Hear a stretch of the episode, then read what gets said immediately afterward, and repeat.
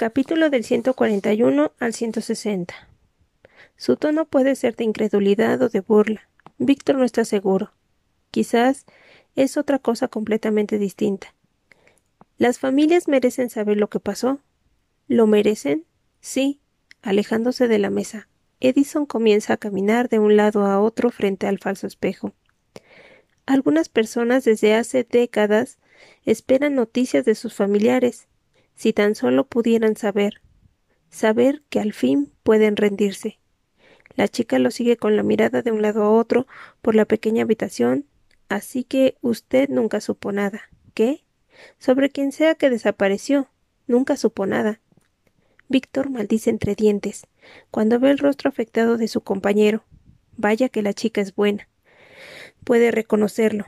No es fa no es que sea difícil molestar a Edison, pero ¿sacarlo de sus casillas? Vea que nos traigan comida, ordena. Tómate unos minutos. Edison azota la puerta tras de sí. ¿Quién fue? pregunta Inara. ¿Crees que eso es de tu incumbencia? ¿Cuánto de lo que me ha preguntado es realmente de su incumbencia?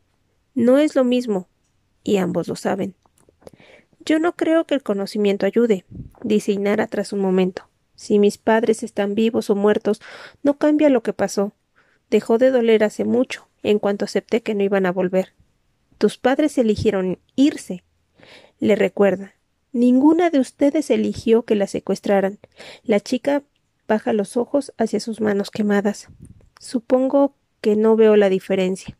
Si una de las hijas de Sophie fuera secuestrada, ¿crees que ella descansaría si no supiera que fue de ella? Y Nara parpadea. Pero, ¿cómo ayuda? Saber que lleva años muerta, saber que fueron violadas y asesinadas, y luego aún más ultrajadas en la muerte. Porque así ya no tendrían que seguir preguntándoselo. ¿No crees que las chicas del departamento se preocuparon por ti? La gente se va, dice encogiéndose de hombros. ¿Pero tú hubieras regresado de haber podido? Ella no responde. ¿Alguna vez pensó en volver? ¿Alguna vez pensó que podría hacerlo? Víctor suspira y se talla el rostro con cansancio. Este no es un debate que alguno de ellos pueda ganar. La puerta se azota contra la pared al abrirse demasiado rápido y Edison entra caminando pesadamente. Víctor maldice con susurros y comienza a levantarse, pero Edison niega con la cabeza. Déjame, Vic. Conozco el límite. Cruzar ese límite en la universidad hizo que el FBI se interesara en contratarlo. Cruzarlo unas cuantas veces más lo metió en problemas, pero bajo el pero bajo los restos de un rostro ruborizado por la rabia, Víctor puede ver una tranquila determinación. Eso basta para que vuelva a sentarse. Solo, por si acaso, se queda al borde de su asiento. Edison rodea la mesa para inclinarse sobre Nara. ¿Cómo te gusta decir así son las cosas? A la mayoría de las personas las extrañas. Lamento que hayas tenido una familia de mierda. En verdad, ningún niño merece crecer así. Lamento que nadie te extrañara, pero no puedes ser tú quien decida que nadie extraña a todas esas otras chicas. Pon una fotografía sobre la mesa. Víctor tiene que mirar para saber qué hay en el marco.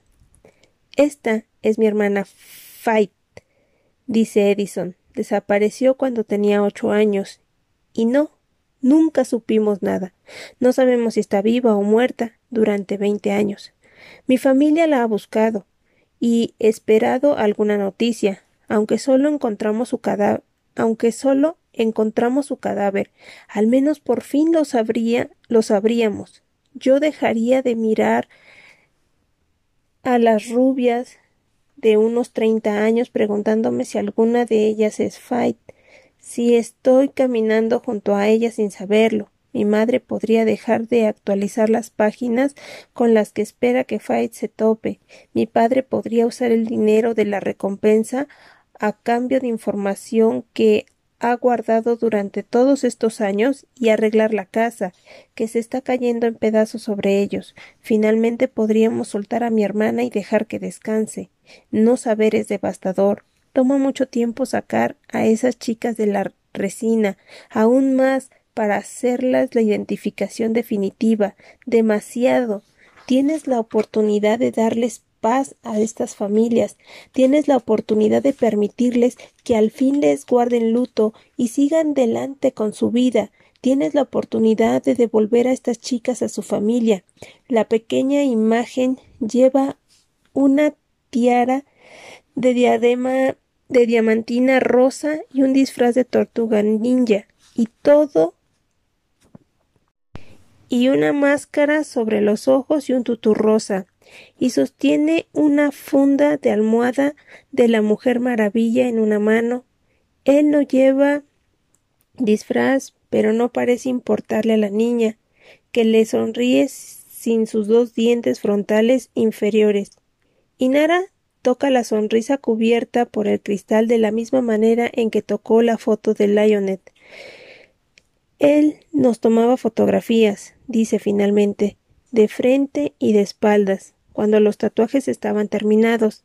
Si las tomó, aún debería tenerlas, no en su suite del jardín. Una vez busqué, pero Lionel creía que tal vez las ponía en una especie de libros para que le hicieran compañía cuando tenía que estar lejos del jardín. Estudia la foto un rato más, luego se la devuelve. Lottie tenía casi ocho años. Llamaré a la unidad de la escena del crimen, le dice Edison a Víctor. Haré que vuelvan a revisar la casa. Con cuidado se mete el marco bajo el brazo y sale de la habitación. El silencio que sigue se rompe por un ligero resoplido de Inara. Aún así, no me cae bien. Eso está permitido, dice Víctor con una carcajada. ¿Desmond alguna vez vio este libro? Ella se encoge de hombros. Sí lo hizo. Si lo hizo, nunca lo mencionó, pero en algún momento descubrió la verdad, la verdadera naturaleza del jardín. En algún momento. La primera vez que Desmond usó su nuevo código fue un jueves después de la medianoche.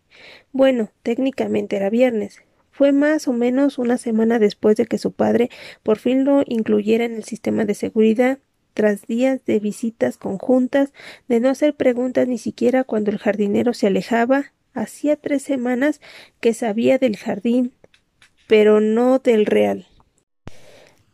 Había pasado la mayor parte del día recluida en la habitación de Simón, ayudándola con trapos fríos y vasos de agua mientras ella enfrentaba las náuseas y los vómitos constantes. Era su tercer día en ese estado y hasta ese momento habíamos logrado ocultarlo a Lorraine, pero no estaba segura de cuánto podría durar. Entre las náuseas y algunos puntos específicos de dolor tenía el mal presentimiento de que Simón estaba embarazada. A veces pensaba, a veces pasaba, porque ningún anticonceptivo es completamente seguro, pero siempre significaba otro exhibidor lleno y un cuarto temporalmente vacío. No creo que Simón se hubiera dado cuenta aún de su condición. Pensaba que Avery había vuelto a llevar, a llevar la gripe al jardín.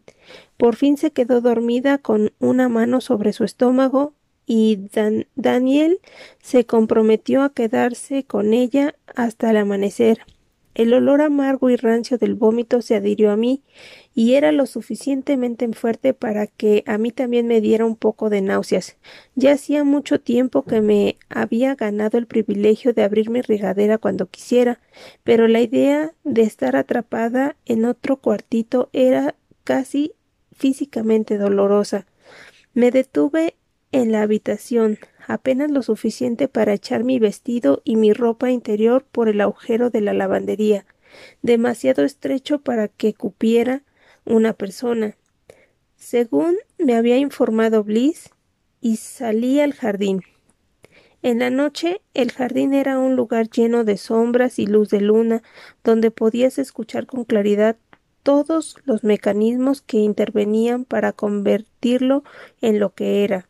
Durante el día había conversaciones y movimiento, a veces juegos o canciones, y eso enmascaraba el sonido de las pipas que alimentaban el agua y los nutrientes para el pasto, de los ventiladores que hacían circular el aire. En la noche, esas criaturas esa criatura que era el jardín se quitaba su piel sintética para mostrar el esqueleto mecánico que llevaba debajo. Me gustaba el jardín por la noche, por la misma razón que me gustan los cuentos de hadas originales. Era lo que era, nada más y nada menos, a menos que el jardinero estuviera de visita. La oscuridad era lo más cercano que teníamos a la verdad en el jardín. Entre los ecos crucé la cueva hacia la cascada, dejando que el agua me empapara y me llevara lo amargo del vómito y la cercanía de la muerte. Caía lo suficiente lo suficientemente fuerte para aporrear mis músculos cansados y adoloridos tras pasar tres días inclinada sobre alguien más o sentada en un banco incómodo. Esperando cada segundo que Lorraine o el jardinero fueran a investigar, dejé que el agua se llevara todo eso golpe a golpe, y luego me apoyé en las piedras bañadas de rocío para jalarme hasta lo oculto del risco y alcanzar la roca del sol. Exprimí la mayor parte del agua de mi cabello y luego me acosté con los ojos cerrados, echada de forma poco elegante sobre la roca, que aún conservaba un rastro de tibieza del sol del día respiración tras respiración, fui sintiendo que mis muslos se relajaban lentamente, directa, pero no muy modesta. Me senté tan rápido que algo se trabó en mi espalda y pasé los minutos siguientes maldiciendo a la gente que no se anunciaba como debía. Desmond se quedó a unos cuantos metros con las manos hundidas en sus bolsillos y estirando el cuello hacia atrás para ver los paneles de cristal en el techo del invernadero. Buenas noches, dije con amargura, mientras me reacomodaba en la piedra. Toda mi ropa estaba en mi cuarto o esperando que la lavaran, así que no tenía mucho caso chillar e intentar encontrar algo con que cubrirme. ¿Viniste a contemplar el paisaje? Hay mucho más que ver de lo que esperaba. Pensé que estaba sola. ¿Sola? Repitió mirándome a los ojos y cuidadosamente de no desviar la mirada. Es un jardín lleno de chicas que están o dormidas o muy ocupadas en sus cuartos, respondí. Ah. Eso fue lo último que se dijo por un rato. Estaba segurísima de que no era mi trabajo hacer conversación, así que volví a la roca y miré al jardín observando cómo se formaban olas en la superficie del lago donde caía el agua del arroyo. Finalmente escuché sus pasos en la piedra y luego algo oscuro se cernió sobre mí. Cuando me estiré para tocarlo, cayó sobre mi regazo su suéter.